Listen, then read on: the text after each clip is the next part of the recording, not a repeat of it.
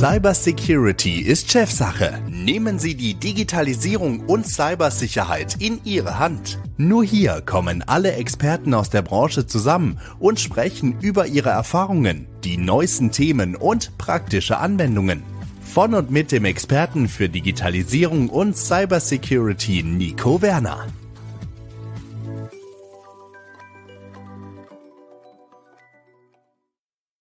Moin, ihr Lieben. Herzlich willkommen zur ersten Podcast-Folge. Heute mit dabei der Björn. Hi, Björn. Moin, Nico. Erzähl doch mal ein bisschen was über dich für die, die dich noch nicht kennen. Ja, was soll ich erzählen? Äh, 86er Baujahr in Kiel, geboren in Hannover, aufgewachsen, inzwischen wohnhaft in Süddeutschland, in der Nähe von Schwäbisch Hall. Ähm, angefangen oder familiär vorbelastet bin ich mit IT. Ähm, mein Vater hat irgendwann mal Elektrotechnik, äh, Informatik studiert, da war das noch Bestandteil der Elektrotechnik, der ist also auch schon ein, zwei Tage alt. Ähm, habe eine Ausbildung gemacht bei Siemens in Hannover zum Fachinformatiker. Dann, danach waren es dann zwölf Jahre öffentlicher Dienst als Voice-over-IP-Administrator in Flecktan.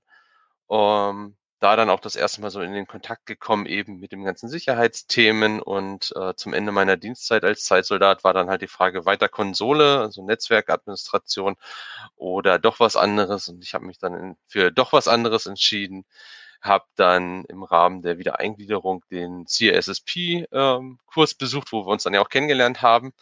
Und ähm, war dann eine Zeit lang bei dem kleinen Einzelhändler aus Neckars-Ulm im äh, im Hauptquartier in der zentralen Informationssicherheit tätig.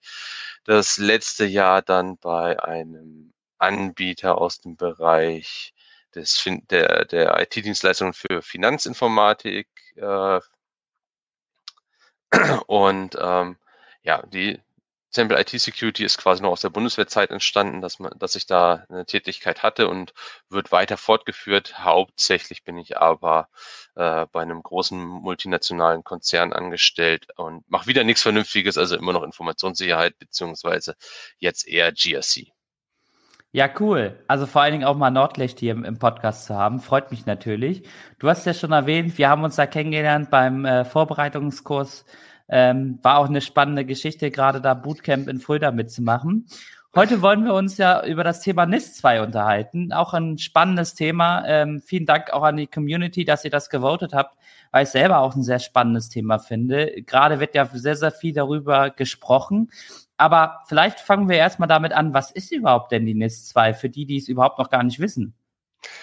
Ja, im Grunde, wenn man sich grob vorstellt, für, sagen wir, für uns, für uns Deutschen, ähm, ist es ähnlich angelegt wie das IT-Sicherheitsgesetz ähm, mit der Kritis-Verordnung. Das heißt, es definiert entsprechende Wirtschaftsbereiche, sogenannte Sektoren, ähm, die halt, äh, wie bei Kritis auch, äh, an die Kandare genommen werden, um entsprechend für die Sicherheit ihrer Infrastruktur mehr zu tun, als jetzt den handelsüblichen Router, die Fritzbox zu nehmen und da Firewall an anzuklicken, um es mal einfach zu sagen. Ich habe ja auch gehört, äh, dass bei der NIST letztendlich es ja auch erstmal um die EU-weite Richtlinie geht und jedes Land das sozusagen selber erstmal nationales Recht umwandeln muss. Stimmt das? Genau, also es ist im Prinzip anders als die GDPR, also ähm, die Regulation ist es eine Direktive und Direktiven müssen immer in lokal, in nationales Recht umgesetzt werden. Das heißt, es ist eher zu verstehen wie ein Framework. Ähm, es werden also die linken, rechten Grenzen definiert. Ähm, eben diese Sektoren sind definiert in der NIS-2-Richtlinie. Ähm, dementsprechend können die Länder nicht sagen, ja, nee, wir machen aber ganz was anderes, sondern sie müssen sich da schon dran orientieren, genauso wie an den, an den Zielen, die da definiert sind. Also es gibt ein paar Sachen, die klar rausgearbeitet sind, was man machen muss. Also es ist, ähm, jetzt wird, wird der eine oder andere vielleicht sagen, oh mein Gott, muss man das regeln, dass man zum Beispiel Backups hat. Ähm, aber was uns ja die vergangene Zeit gezeigt hat, gerade im Zusammenhang mit Ransomware, ist Backup immer noch ein Thema. Dann, ähm, was drin ist, ist Cyberhygiene, wieder ein toller Begriff. Ähm, da steckt aber im Grunde nichts anderes drin da halt als das Thema äh, Lifecycle für Software, Hardware und Patch Management. Ähm, das heißt, äh, ich sollte vielleicht nochmal gucken, ob ich vielleicht noch irgendwo einen Windows 2003 Server finde, den ich so langsam aber sicher vielleicht mal in Rente schicken sollte und was durch was Aktuelles äh, ersetzen sollte. Ähm, das steckt da im Großen und Ganzen hinter. Ähm, das ist aber auch jetzt im Bereich der technischen Vorgaben, nenne ich es mal, schon fast alles. Es gibt noch im Bereich Kryptographie eine Sache, dass da Stand der Technik genutzt werden soll. Das hört dann aber auch schon wieder auf. Stand der Technik ist halt, wie es im juristischen Deutsch so schön heißt, ein unbestimmter Rechtsbegriff. Das heißt, da kann man sich notfalls auch noch rausreden. Wobei auch die Gerichte nach einer wahrscheinlich Konsultierung eines ex, äh, entsprechenden ähm, Fachexperten auch äh, Triple Des äh, nicht mehr als Stand der Technik akzeptieren würden. Ja, das ist ja eine spannende Geschichte mit Stand der Technik. Ich selber höre ja bei mir auch all möglichen, äh, all mögliche Themen zum Thema Stand der Technik, äh, wo mir jemand dann noch verkaufen will, Windows 98 ist Stand der Technik. Also ich glaube, da, da gibt es auch viel Gesprächspotenzial, gerade was der Stand der Technik angeht. Ja. Aber an sich ist es, glaube ich, schon mal ein guter Weg, einfach auch äh, zu gucken, dass man nochmal alte Zöpfe weiterhin abschneidet. Was, was ich total spannend finde, ist eben halt, ähm, wie dieses Zusammenspiel aus der EU-Richtlinie hin zum nationalen Recht dann aus, äh, wie das ausgeht. Denn wir wissen es ja auch durch das IT-Sicherheitsgesetz, was ja auch vorher sozusagen äh, aus der europäischen Ebene kam, jetzt in die deutsche Ebene oder ins nationale Netz umgesetzt worden ist, dass da ja auch immer entsprechende Herausforderungen auf einen zukommen.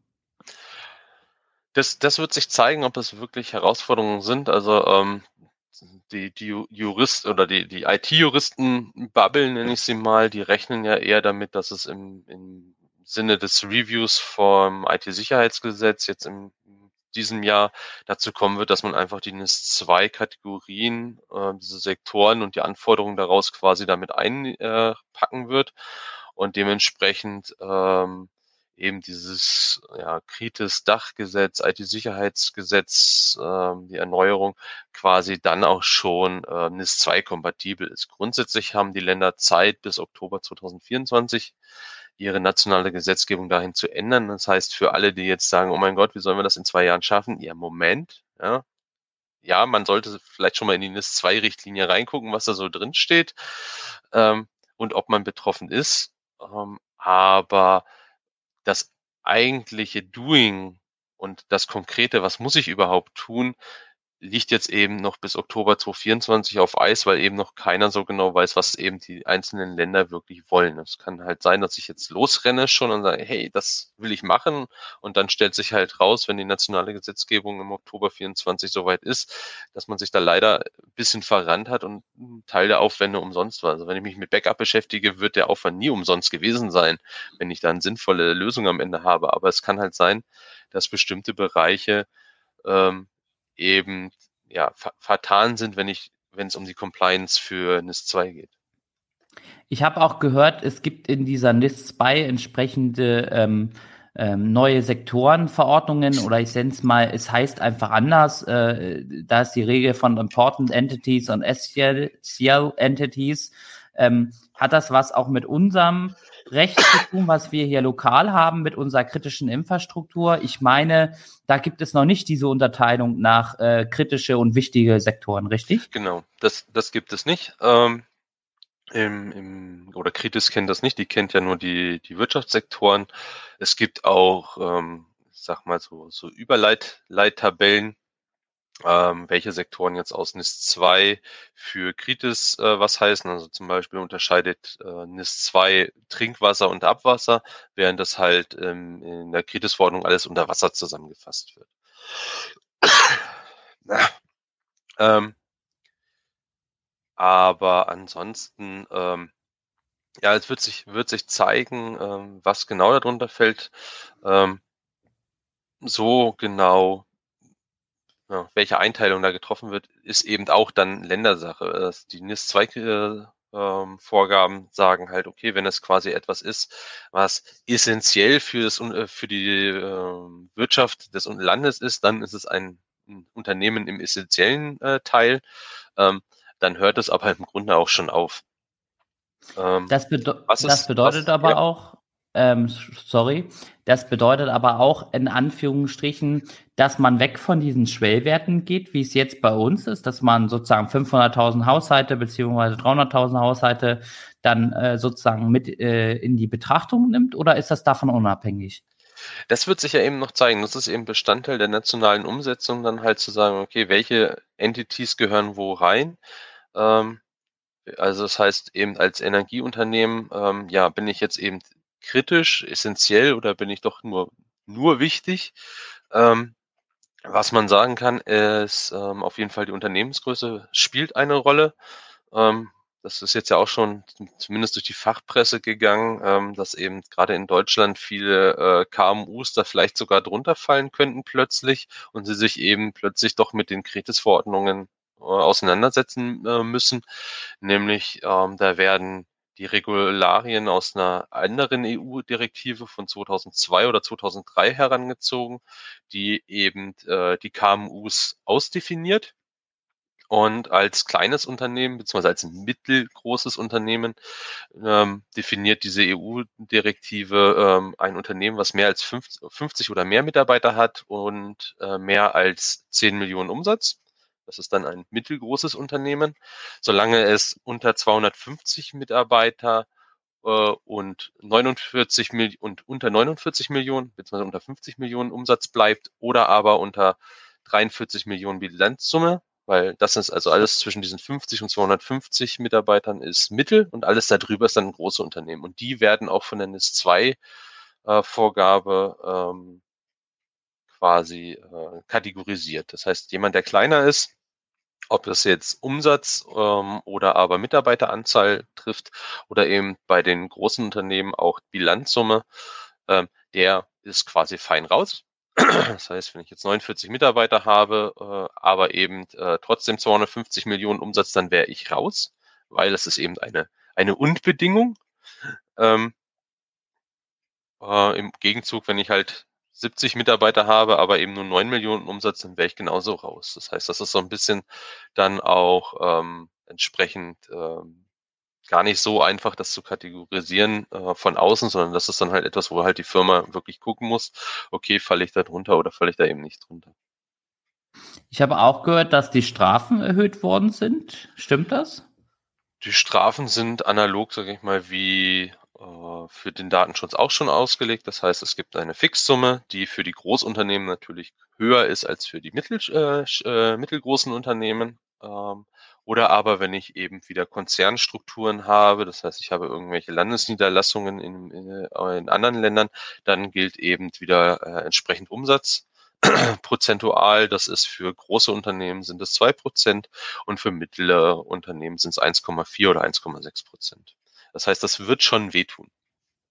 Ja, definitiv. Vor allen Dingen geht es ja nicht immer nur darum, bei Strafen, es soll wehtun, sondern für mich das viel Wichtigere ist einfach, die Awareness zu bekommen, hey, das ist wichtig, das müssen wir tun. Denn wir reden ja in dem Sinne von unserer Cybersicherheit in Deutschland und das ist eben halt so ein Thema, wo ich auch finde, äh, egal wie hoch die Strafe ist, natürlich tut es den Leuten dann ein Stück weit weh, aber man sollte es nicht äh, machen, nur weil es eben halt eine Strafe gibt. Das ist richtig, aber grundsätzlich sind Unternehmen ja wirtschaftsgetrieben. Das heißt, wenn es nicht wehtut, dann ist es halt ja auch ein Rechenbeispiel zu sagen, okay, mich kostet diese Maßnahme, kostet mich fünf Millionen. Was ist die Strafe? Eine Million. Naja, dann kann ich fünf Jahre lang quasi äh, die Strafe zahlen und habe immer noch äh, in der Zeit das Geld, ähm, den restlichen äh, Betrag, bis die Strafe erreicht ist, um entsprechend andere Investitionen zu tun. Also es ist ja durchaus ähm, etwas, was motivierend wirken kann. Ja. Da bin ich bei dir. Also, und am Ende, wir müssen was tun. Dafür ja. gibt es ja auch das Gesetz. Ich meine, was man ja auch mitbekommen hat, für die, die es mit der Presse verfolgt haben, es gibt ja auch rege Diskussion bezüglich dieses Gesetzes. Es gab ja auch vor zwei Wochen zum Beispiel auch einen großen, eine große Reportage bezüglich der LNG-Terminals. Vielleicht hast du es ja auch mitbekommen. Das ist zum Beispiel das, was gerade sehr hoch gehalten wird, wo wir abhängig, äh, nicht mehr die Abhängigkeit von dem russischen Gas haben wollen, was ein Stück weit ja auch eine Versorgungssicherheit für Deutschland darstellen sollen, dass genau diese Terminals nicht zur kritischen Infrastruktur zählen. Findest du das äh, auch fraglich? Definitiv ähm, wird, wird spannend. Ähm, wie man eben, also das ist ja eben dieses, ähm, ja komm, mach, mach mal schnell, dann, dann haben wir's, ja, aber man sollte halt von vornherein zumindest die Architektur so ausgestaltet haben, dass ich sie entsprechend ähm, um die notwendigen Sicherheitsmaßnahmen, die ich vielleicht im ersten Schritt nicht brauche, weil es da wirklich zeitkritisch ist, dass ich sie halt sinnvoll nachrüsten kann, ohne komplett die Architektur zu ändern.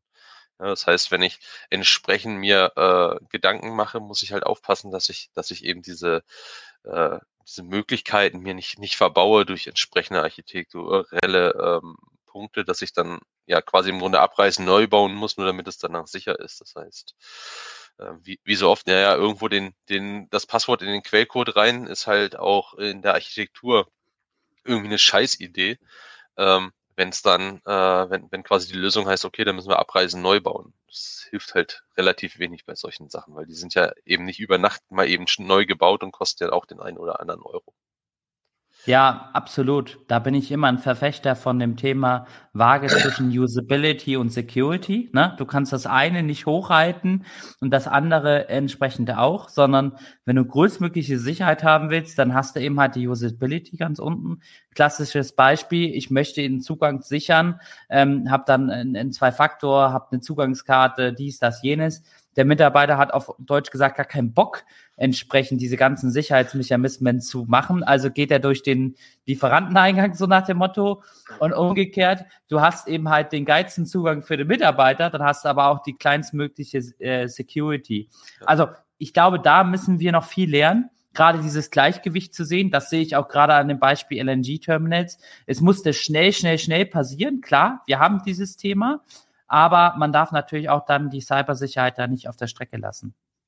Das Problem ist, glaube ich, nicht immer Usability und, und Security abzuwägen, sondern ähm, dem Mitarbeiter das Verständnis zu, äh, zu geben und, und ihn da entsprechend hinzubringen, dass er versteht, warum es eben nicht so einfach geht. Also äh, in meiner Zeit als, als Netzwerkadministrator war eben häufig dieses, ja, zu Hause mache ich das auch einfach. Ja, der Unterschied ist aber halt, ähm, zu Hause hast du vielleicht fünf Rechner. Also ich habe entsprechend, äh, ich habe ähm, vier Kinder. Das heißt, irgendwann werde ich in den Punkt kommen, meine Frau hat einen Rechner und ein Smartphone, vielleicht noch ein Tablet. Äh, für die Kinder gilt das auch irgendwann, solange sie irgendwann auch noch zu Hause wohnen. Das heißt, ich habe alleine da schon, sage ich mal, jetzt nicht den haushaltsüblichen äh, Ansatz an, an äh, Endgeräten äh, irgendwann unterm, unterm äh, Dach. Und dementsprechend muss die Architektur das hergeben. Und das muss ich mir halt auch äh, im Klaren sein, nur weil es zu Hause halt die Fritzbox tut, äh, da kommt das WLAN raus und alles drum und rein. Ja, das funktioniert, wenn ich eine ne, ne Wohnung habe, die entsprechend um die Fritzbox rumgebaut ist, also die Fritzbox einfach günstig liegt, dann funktioniert das mit einer Fritzbox. Habe ich entsprechend äh, die, die äußeren Gegebenheiten, ich muss ich mir halt auch da architekturell Gedanken zu machen und dann tut's halt irgendwann die Fritzbox nicht mehr. Und ähm, dann kommt man halt in, an den Punkt, äh, dann auch den Leuten klarzumachen, ja, das ist so, weil erstens, zweitens, drittens. Und deswegen ist es eben nicht wie zu Hause Fritzbox, Kabel und Anstecken, sondern da gehört halt ein bisschen mehr dazu, bevor hier ein IT-System äh, live geht. Absolut. um, ohne jetzt abzuschweifen, ich kenne das noch von meiner äh, Kindheit, da war es noch so, es gab gar keine, gar keine Router, sondern du hast noch Modems gehabt. Äh, und meine Eltern waren super stolz, dass sie den damaligen AOL-Browser hatten und da eine Kindersicherung reingebaut haben. Äh, und ich war dann super stolz, dass ich dann aufgrund ein YouTube-Video festgestellt habe, naja, du kannst ja einfach Firefox installieren und dann hast du die Kindersicherung schon umwunden. Ähm, da freuen sich meine Kinder jetzt schon drauf, äh, wenn, wenn sie mal größer sind, ähm, auf das Thema, dass sie dann irgendwelche Sachen machen möchten und an der Kindersicherung vorbeigeht, aber die Kindersicherung dann nicht browserbasiert ist, sondern eher Firewall-basiert ist. Also, es wird schon ein spaßiges Thema. Aber äh, gut. Habe ich auch äh, regelmäßig Diskussionen mit meinen zwei Älteren, äh, warum darf ich das nicht? Ja, kommen wir zurück zum Thema NIS 2. Äh, ja. Jetzt sag es jetzt sag's mal unter uns beiden Norddeutschen, Butter bei der Fische. Was bedeutet denn jetzt die NIS 2 im Bezug jetzt generell auf das IT-Sicherheitsgesetz und kritisch, unter, äh, kritische Unternehmen? Also was sind jetzt die Dinge, die Unternehmen sich jetzt anschauen müssen?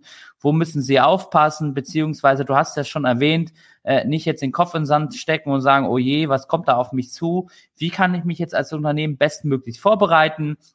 Was sind die Maßnahmen, die ich mir anschauen sollte, beziehungsweise einfach jetzt Füße nach oben legen und warten, äh, was passiert oder wie, was würdest du denen jetzt empfehlen?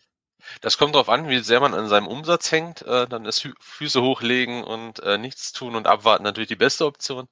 Ähm, sollte man äh, irgendwie durch äh, die Unternehmensführung, äh, durch die Aktionäre oder sonstigen Teilhaber vielleicht da ein bisschen gegängelt sein in dieser äh, Möglichkeit, den Umsatz doch äh, durch solche Aktionen schmälern zu können, dann ähm, lohnt sich natürlich ein entsprechender Blick in die NIS-2-Richtlinie. Wie schon gesagt, ähm, technisch gibt es ähm, zwei, drei Sachen, die konkret gefordert sind, im Sinne von, das musst du machen, nicht wie es gemacht werden muss, aber Backup, Cyberhygiene oder ähm, ja, Cyberhygiene ist es, glaube ich, ist der tolle Begriff ähm, und eben äh, Kryptographie, Stand der Technik. Das sind sehr konkrete Vorgaben, zumindest für ein solches Gesetz. Ähm, Im weiteren Verlauf ähm, ist es ein bisschen schwammiger, aber durchaus noch konkret genug, dass ich weiß, was ich machen sollte oder müsste. Ähm, wie bei vielen anderen Dingen auch und wie jetzt auch ähm, Bereich der, der letzten Revisionen von den von so Standardnormen wie ISO 27001 und auch PCI DSS ist das Thema Nachweisbarkeit auch ein Riesenthema und das ist auch bei NIS 2 mit drin. Das heißt, kann ich nachweisen einem Auditor, ähm, dass ich entsprechende Maßnahmen in place habe. Ähm, bei NIS 2 ist auch das Thema regelmäßige Audits äh, mit drin. Das heißt, ähm, ich glaube, jährlich ist es, ähm, dass man entsprechend jährlich nachweist, dass man entsprechend compliant ist. Das heißt, kann ich, habe ich überhaupt ähm, entsprechende Kennzahlen, sinnvolle Kennzahlen, aussagekräftige Kennzahlen, damit ich diese Nachweise bringen kann. Ja? Ähm, das heißt, da kann ich schon mal ansetzen, kann mir Gedanken machen, hey, was habe ich so für Kennzahlen? Ähm, wie sieht's aus? Was sollte ich mir angucken? Und daraus ergeben sich dann ja auch schon wieder weitere Maßnahmen. Ne? Also so eine klassische ähm, sinnvolle Kennzahl in dem Umfeld ist ja, okay, wie, wie ist der Patchstand? Wie alt sind meine Systeme? Äh, wie viele Systeme habe ich, die vielleicht schon End of Life end oder End of Support sind, ähm, die ich also zeitnah ersetzen muss? Jetzt fordert NES 2 und andere Gesetze ja auch nicht, hey, das musst du morgen alles haben, aber ich brauche halt im Zweifelsfall einen Plan. Und wenn ich mir jetzt anfange, mal so eine Inventarisierung zu gucken, äh, da zu gucken, okay, wie ist denn der Patch-Stand, wie ist der EOL, EOS-Stand, um dann daraus ableiten zu können, okay, das heißt für mich, jetzt muss ich, kann ich Budget noch einplanen. Vielleicht hat das ein oder andere Unternehmen das Geschäftsjahr noch nicht abgeschlossen und kann entsprechend seine, seine Pläne für das neue Geschäftsjahr auch noch in die Richtung optimieren ähm, dass man halt entsprechendes Budget an, an den Stellen einplant oder umplant, dass ich dann eben hinkomme und sage, okay, den 2003er Server, den ersetzen wir jetzt durch was anderes oder aber vielleicht ist er sogar obsolet geworden. Also auch das ist ja etwas, ähm, was mir jetzt in meiner äh, so lang ist die Karriere im Informationssicherheitsumfeld noch nicht, aber durchaus häufiger schon umge äh, über den Weg gelaufen ist, ist dieses, ja, der Server ist da, was macht der? Ja, das wissen wir doch nicht. Okay, dann das meiste ist ja glücklicherweise VM. Das heißt, lass uns mal virtuell die Karte, äh, die Netzwerkkarte ziehen und mal gucken, ob sich jemand meldet. Und dann meldet sich ein Dreivierteljahr lang keiner oder sogar ein Jahr lang keiner. Das heißt, dieses Ding ist anscheinend echt obsolet geworden. Und einfach nur, weil der Ansprechpartner irgendwann das Unternehmen verlassen hat und die Dokumentation nicht so gut war, was das Ding macht, hat man halt entsprechend Services drumherum gebaut und damit wurden Geräte völlig, ähm, ohne dass man es im Blick hatte, ähm, unwichtig und können eigentlich weg, ähm, weil es aber eben man sich nie rangetraut hat, äh, läuft da halt dann doch im Worst Case so ein 2003er Server noch äh, immer mit dabei um, der halt ein riesen Einfallstor sein kann. Meinst du, dass äh, gerade diese technischen Maßnahmen, die da gefordert sind, dass die auch nochmal auf nationaler Ebene erweitert werden, verbessert werden, ähnlich wie es ja jetzt vom sozusagen Standgesetz äh, 1.0 auf 2.0 ist? Ich denke schon, der Trend geht ja hin, ähm, weil es auch für einen Prüfer, also wenn, wenn die äh, Behörden prüfen, die haben jetzt ja auch nicht so die, die Manpower, dass sie sagen können, also wenn ich mir jetzt so ein Audit-Unternehmen angucke, die sagen halt, okay, gucken wir, dass wir einen Auditor finden, ähm, bezahlen den entsprechend gut, dann kommt er auch zu uns und bieten ihm entsprechende Rahmenbedingungen und dann habe ich einfach einen Auditor mehr, der das prüfen kann. Das ist im Behördenumfeld ja nicht ganz so einfach, dadurch, dass die ja an die an die Besoldungsrahmen ähm, gekoppelt sind, ähm, ist es nicht so einfach, da einfach mal jemand zu finden, der das entsprechend auch machen möchte. Ähm, weil das ja doch durchaus vor Ort Audits ist, äh, sein können und je nachdem, ähm, wo die, wo die Aufsicht dann liegt, ob das eine Landesbehörde ist, dann wird derjenige irgendwo im Land rumeiern oder ab Bundesbehörden, wie bei mir früher, äh, heimatnah heißt innerhalb der deutschen Grenzen. Ähm, das ist dann halt, ähm, muss man eben entsprechend auch die Leute für haben, die das, die das wollen, diese, diese Mobilität und diese, ähm, ja, dieses doch hohe Reiseaufkommen im Zweifelsfall. Und insofern ist es einfacher, wenn die Prüfer sehr klar definierte Regeln haben, die sie einfach nur abprüfen müssen mit einer Checkliste. Ne? Und ähm, je genauer die technisch werden, umso einfacher ist es für den Prüfer. Das heißt, wenn ich sage, hey, du musst überall mindestens TLS 1.2 nutzen, dann sage ich mir, hey, mach mal einmal die Verbindungen auf der Firewall auf, guck mal, was haben wir da für gültige Verbindungen? Haben wir dann eine TLS 1.1 oder älter? Ja, haben wir, Fehler. Ne?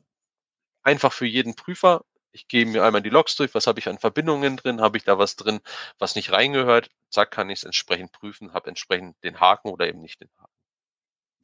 Also sehe ich genauso, finde ich auch, glaube ich, der richtige Weg, weil am Ende des Tages ist es auch immer eine, eine, eine Abschätzung für einen selber, beziehungsweise auch so eine Machbarkeit für einen selber. Ich kann natürlich mit Kanonen auf Spatzen schießen, aber am Ende bin ich vom Ergebnis nicht, nicht äh, weiter als der andere. Das ist halt der, der Nachteil, wenn die Vorgaben zu technisch werden. Das ist halt gerade für kleinere Unternehmen oder aber Unternehmen, die jetzt eben nicht aus diesem Fachbereich kommen. Also wer sich, wer IT bisher wirklich als reine Unterstützungsleistung genutzt hat, der tut sich halt schwer, ähm, da jetzt IDS, IPS, äh, SOC und sowas aufzubauen. Ähm, oder überhaupt mit diesen Abkürzungen was anzufangen. Das heißt, ähm, das ist eben der, der Vorteil ja an, der, an den, den großen Frameworks, dass sie halt in bestimmten Umfeld sagen, du musst dir dazu Gedanken gemacht haben. Und auch das ist Bestandteil von NIS2, ähm, wie bei allen großen Frameworks auch, Risikomanagement. Das heißt, ich werde oder die Firmen werden sich im Bereich Risikoassessment, Risikobewertungen viel mehr Gedanken machen müssen als bisher, wo man gesagt hat, ja, machen wir nicht, sondern ich brauche jetzt halt für viele Dinge Begründungen. Das heißt, ich brauche Analysen, ich brauche Papier, wo drauf steht, wie ich auf diese Entscheidung gekommen bin. Um dann eben zu sagen, ja, ich habe für mich als Unternehmen entschieden, dass ich dieses Risiko akzeptieren möchte oder aber ich habe entsprechende Maßnahmen ergriffen, damit dieses Risiko eben äh, äh verringert wird. Also kann man eigentlich zum Abschluss denn sagen, äh, vieles ist noch nicht ausgesprochen, vieles muss auch noch äh, entsprechend in nationales Recht umgesetzt werden. Ich glaube, das Allerwichtigste ist einfach mal, äh, sich darüber zu informieren. Ähm, folgt gerne dem Björn, folgt gerne mir. Wir äh, informieren regelmäßig über entsprechende Updates. Ich kann auch noch mal ähm, einen Link mit reinpacken, beziehungsweise eine Empfehlung mit reinpacken, ist auch keine Werbung. Ähm, einfach mal auf openkritis.de gehen. Da gibt's auch immer spannende Informationen. Die kümmern sich auch ähm, relativ zeitnah um Updates und auch Erneuerungen, wie es da äh, um das Gesetz beziehungsweise auch um die Umsetzung. Ja, was, was spannend wird, äh, ist, dass jetzt öffentliche Verwaltung mit reingekommen ist in die NIS 2. Das heißt, ähm, bei der NIS 2 ist es nur Zentralregierung, das heißt ähm, Bund und Länder äh, müsste man darunter verstehen in Deutschland. Ähm, muss im Zweifelsfall ein Rechtsanwalt bewerten, ob meine Einschätzung da korrekt ist. Das ist jetzt aber so für mich ähm, aufgrund der Föderalisierung ist Zentralregierung ähm, für mich in Deutschland sowohl Bund als auch Landesebene. Ähm, es gibt aber eben noch ein zweites, äh, eine zweite EU-Richtlinie, diese äh, Resilience, dieser Resilience Act, der ähm, so ein bisschen in, in NIS 2 mit rein spielt. Ähm, das heißt, ähm, bestimmte Dinge, die in NIS 2 geregelt sind, greift äh, der Resilience Act auf und auch andersrum. Wer aber beim Resilience Act ähm, ist auch äh, die dezentrale Regierung mit dabei. Das heißt, die Kommunen fallen unter den Resilience Act, allerdings nicht unter NIS 2. Das heißt, da ist es im Zweifelsfall, dass man sagt, ja, ich falle ja gar nicht unter NIS 2, haha, Glück gehabt. Dann sollte man vielleicht nochmal in den Resilience Act reingucken, weil es kann halt sein, dass man eben auf, mit dem äh, kon konfrontiert wird und ähm, der im Wesentlichen die gleichen ähm, Umsetzungen und, und Maßnahmen fordert wie eben die NIS 2. Also super spannendes Thema. Ich glaube, das könnte auch ein weiteres Thema für eine Folge sein. Also schreibt es gerne in die Kommentare, beziehungsweise gebt uns ein Feedback, ob ihr auch nochmal über den Resilient Act eine Folge hören wollt. Ich möchte mich jetzt ganz herzlich bei dir bedanken, Björn, äh, fürs Teilnehmen am Podcast. Hat mir super viel Spaß gemacht. Ich hoffe, wir konnten euch entsprechend darüber äh, die Infos geben über die NIS 2. Und ich wünsche jetzt allen noch einen schönen Tag, beziehungsweise schönes Wochenende, schön, wann auch immer ihr das entsprechend abhört. Ähm, wenn ihr noch Fragen habt, gerne schreibt uns an. Ansonsten sehen wir uns in zwei Wochen zur nächsten Folge. Ich wünsche euch was. Ciao. Sie haben auch ein Thema, was wir aufgreifen sollen? Schreiben Sie uns auf cybersecurityistchefsache.de. Cybersecurity ist Chefsache. Alle zwei Wochen eine neue Folge. Überall, wo es Podcasts gibt.